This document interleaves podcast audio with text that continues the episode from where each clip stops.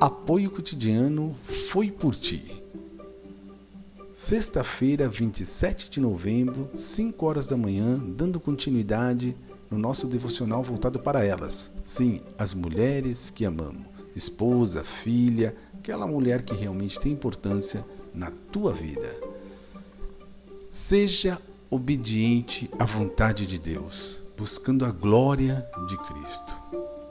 Nós, homens, samurais de Deus, prontos para servi-los, sejamos obedientes. Oramos, oramos, oramos, cuidamos realmente das mulheres que amamos.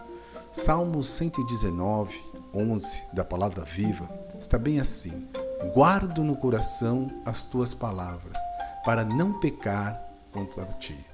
Guardo no coração as tuas palavras, para não pecar contra ti. Fique na graça do Senhor e aquele maravilhoso dia. Até!